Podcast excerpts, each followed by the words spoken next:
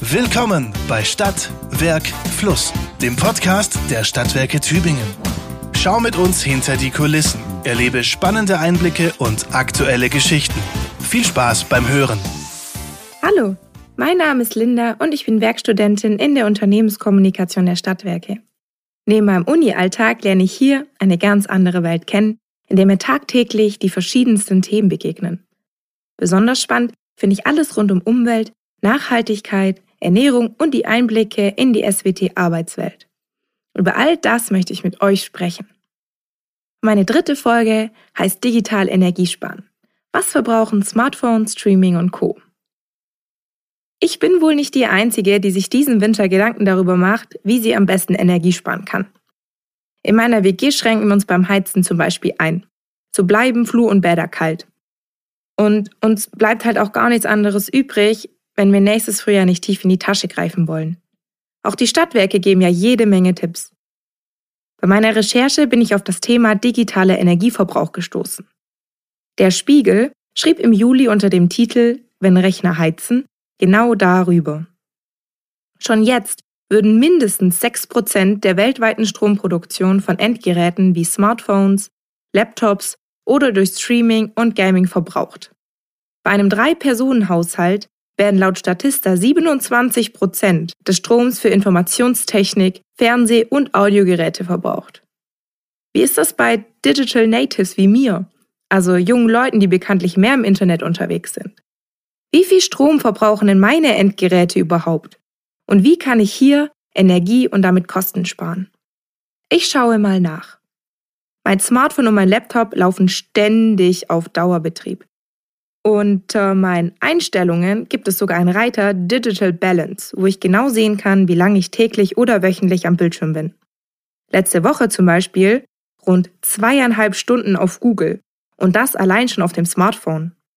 Durch meinen Uni-Alltag recherchiere ich aber auch rund um die Uhr an meinem Laptop. Da kommt einiges zusammen. Am zweithäufigsten kommt Instagram mit rund zwei Stunden in der Woche. Das ist relativ wenig, aber ich habe mir auch eine App-Nutzungssperre für 30 Minuten eingerichtet. Dafür streame ich allerdings regelmäßig mehrere Stunden am Tag Netflix auf meinem Fernseher.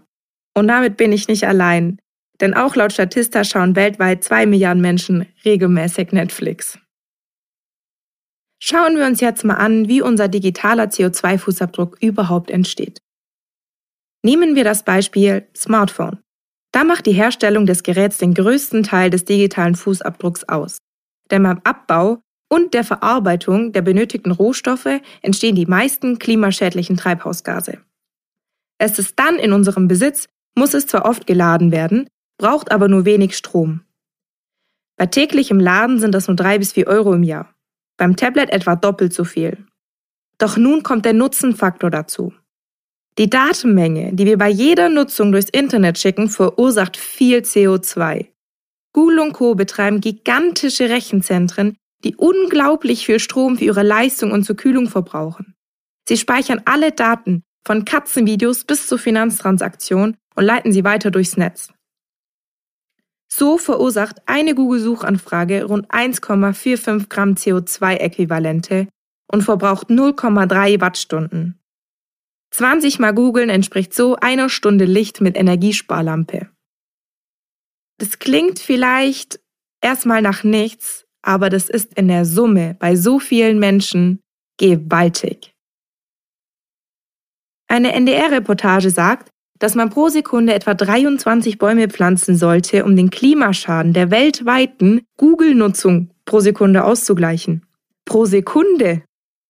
Jetzt denkt mal darüber nach, wie oft ihr auf Google unterwegs seid. Und das ist nur ein Suchdienst. Cloud-Lösungen, Bild- und Videostreaming wie beim Instagram surfen oder Netflix schauen verbrauchen noch sehr viel mehr Energie. Hier die Statistik. TikTok ist ganz vorne mit dabei mit rund 2,63 Gramm CO2 pro Minute. Instagram gleich dahinter mit 1,05 Gramm und YouTube verursacht tatsächlich nur 0,46 Gramm pro Minute. Utopia rechnet vor. Lädt man täglich 10 Fotos auf Instagram, entspricht das schon etwa einem Kilogramm CO2 im Jahr. Bei 4 Stunden Videostreaming am Tag verbraucht man im Jahr dann gute 62 Kilo. Das wäre etwa eine Autofahrt von Tübingen nach Frankfurt. Rund 250 Kilometer. Übrigens stehen in Frankfurt die größten Rechenzentren Deutschlands, die für unsere Streaming- oder Suchanfragen genutzt werden. Sie machen rund ein Fünftel des gesamten Frankfurter Stromverbrauchs aus. Mehr Strom als der gesamte Frankfurter Flughafen benötigt. Immerhin werden mit der Abwärme Gebäude geheizt. Und theoretisch könnte die komplette Metropole bis 2030 allein durch die Abwärme der Rechenzentren beheizt werden, so der Branchenverband ECO. Einer der Bundesserverparks in Berlin verbraucht rund 450.000 Kilowattstunden pro Monat. Mehr als 1304 Personenhaushalte. Wenn ich mir die Zahlen so anschaue, bekomme ich ein richtig schlechtes Gewissen, wenn ich mehrere Stunden auf Netflix streame. Intensives, tägliches Streamen lassen laut Utopia meinen digitalen CO2-Fußabdruck auf über eine Tonne pro Jahr steigen. Das ist ganz schön viel. Und Streamingdienste machen inzwischen 30 Prozent der Videonutzung aus. Mit viel größerem Datenstrom als für das klassische Fernsehen. Der digitale CO2-Fußabdruck pro Kopf und Jahr beträgt laut Bund rund 740 Kilogramm. So viel wie ein Flug von München nach Madrid wir sollten uns also selbst immer fragen, muss ich wirklich jetzt streamen oder auf Social Media unterwegs sein? Oder vielleicht doch mal abschalten? Und brauche ich tatsächlich ein neues Gerät oder kann ich das alte nicht vielleicht reparieren lassen? Was kann ich also tun, um meinen digitalen CO2-Fußabdruck zu verringern? Hier ein paar ganz einfache Tipps, um klimafreundlicher zu surfen und zu streamen. Zunächst nutze kleinere Bildschirme, denn sie verbrauchen weniger Energie Lieber Tablet für YouTube-Videos anstatt den Flatscreen-Fernseher. Beim Stream die Auflösung herunterstellen, um die nötige Datenmenge zu reduzieren. Oder achte darauf, bewusst nur das anzuschauen, was du wirklich sehen möchtest. Konkret einfach mal Autoplay deaktivieren. Man kann auch Streamingzeit kürzen. Oder wenn du ein News-Junkie bist, kannst du easy deine Push-Nachrichten ausschalten. Beim Posten in den sozialen Medien gilt zum Beispiel mehr Text, weniger Bilder was ich aber persönlich relativ schwer umzusetzen finde, weil die sozialen Medien ja hauptsächlich über Fotos und Videos funktionieren. Doch, ich kann mir zweimal überlegen, ob ich wirklich mehrere Bilder in eine Serie poste oder ob ich es nicht sogar ganz lasse. Hier gilt bewusstes Posten. Weniger nutzen spart Akku und dein Endgerät muss auch nicht so oft geladen werden. Ergo Strom und Kosten gespart. Außerdem lassen sich Akkulaufzeiten auch durch bestimmte Einstellungen am Handy oder Laptop verlängern. Den Ladestand möglichst zwischen 20 und 80 Prozent halten ist auch gut. Viele Apps und Dienste wie Bluetooth, GPS oder WLAN belasten den Akku. Deshalb unnötiges löschen oder abschalten. Am besten auch tagsüber laden, sodass es, wenn vollgeladen, nicht unnötig am Strom hängt. Und auch Ladekabel, die ungenutzt am Netz hängen, ziehen Strom. Also raus aus der Steckdose. Bei Arbeitspausen am Laptop den Ruhezustand einschalten, der sparsamer ist als der Energiesparmodus Standby. Denn auch Standby kostet Geld. Darüber haben wir im Blog und in unserer Tüwelt schon berichtet. 10% des Energieverbrauchs gehen im Haushalt für Standby drauf. 4 Milliarden Euro werden laut Umweltbundesamt durch den Standby-Modus in Deutschland jährlich verschwendet. Unglaublich. Computer, Laptop und Fernseher sind gut 20 Stunden jeden Tag im Standby. Ein durchschnittlicher Haushalt könnte durch richtiges Ausschalten im Jahr rund 100 Euro und damit 220 Kilogramm CO2 sparen. Aber ich bin da auch kein Vorzeigebeispiel. Meine Geräte sind ständig auf Standby. Und auch meine Musikanlage läuft fast 24-7. Aber nach all diesen Zahlen habe ich nun lauter gute Vorsätze. Grünes Internet beispielsweise. Wenn man im Internet unterwegs ist, kann man bewusst auf Anbieter umsteigen, die für ihre Datenzentren Ökostrom verwenden oder auch einfach sogenannte grüne Suchmaschinen nutzen, wie Ecosia. 80 Prozent des Gewinns wird in Baumpflanzprojekte, der Rest in weitere Klimaschutzmaßnahmen investiert. Damit minimierst du deinen digitalen CO2-Fußabdruck bei Suchanfragen. Oder du steigst auf Mail- und Cloud-Anbieter um, die grünen Strom benutzen und wenn du dann auch noch auf Ausdrucken verzichtest, hast du hier schon einiges für das Klima getan.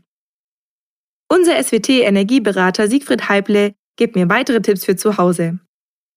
Laptops und Notebooks verbrauchen weniger Strom als ein PC mit externem Monitor. Man kann für WLAN-Router eine Zeitschaltuhr programmieren. Oder wenn man länger weg oder im Urlaub ist, kann man alle Geräte vom Netz trennen. Außerdem kann man mit einem Strommessgerät auch auf Stromfressersuche gehen.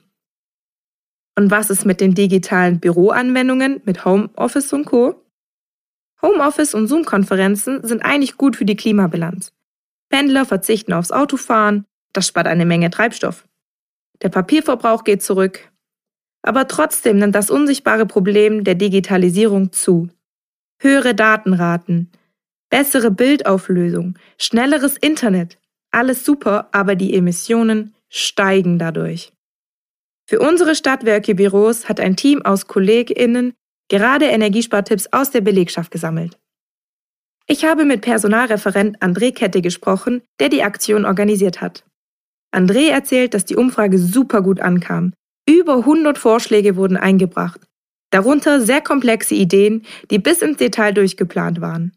Einer der einfachsten Tipps ist, Monitore zum Feierabend ausschalten. Um Hardware und Ressourcen zu sparen, haben die SWT Laptops und Rechner an den Arbeitsplätzen abgeschafft und durch ein kleineres Gerät für den Online-Zugang ins SWT-Netz ersetzt. Fast alle unsere Server stehen in Tübingen und laufen mit Ökostrom. Ich habe André gefragt, wie er es privat hält. Er ist der Meinung, dass weniger Bildschirm und mehr Bewegung grundsätzlich gut ist. Den Tatort schaut er lieber zur echten Sendezeit, selbst wenn er mal zu spät eingeschalten hat. Das sei besser für die Umwelt als Netflix-Streaming. Ihr könnt auch einfach mal wieder gutes altes Fernsehen anschauen oder mal wieder eine alte DVD einlegen. Das mache ich übrigens auch sehr gerne, weil da für mich auch einfach mal ein bisschen Nostalgie mitschwingt. Oder ihr probiert, wie ich mal Digital Detox aus. Ich habe einen Monat auf Instagram verzichtet. Das hat auch meinem Geldbeutel ganz schön gut getan. Ich muss gestehen, am Anfang ist es mir schon ziemlich schwer gefallen, weil ich sehr viel Zeit mit Instagram verbracht hatte.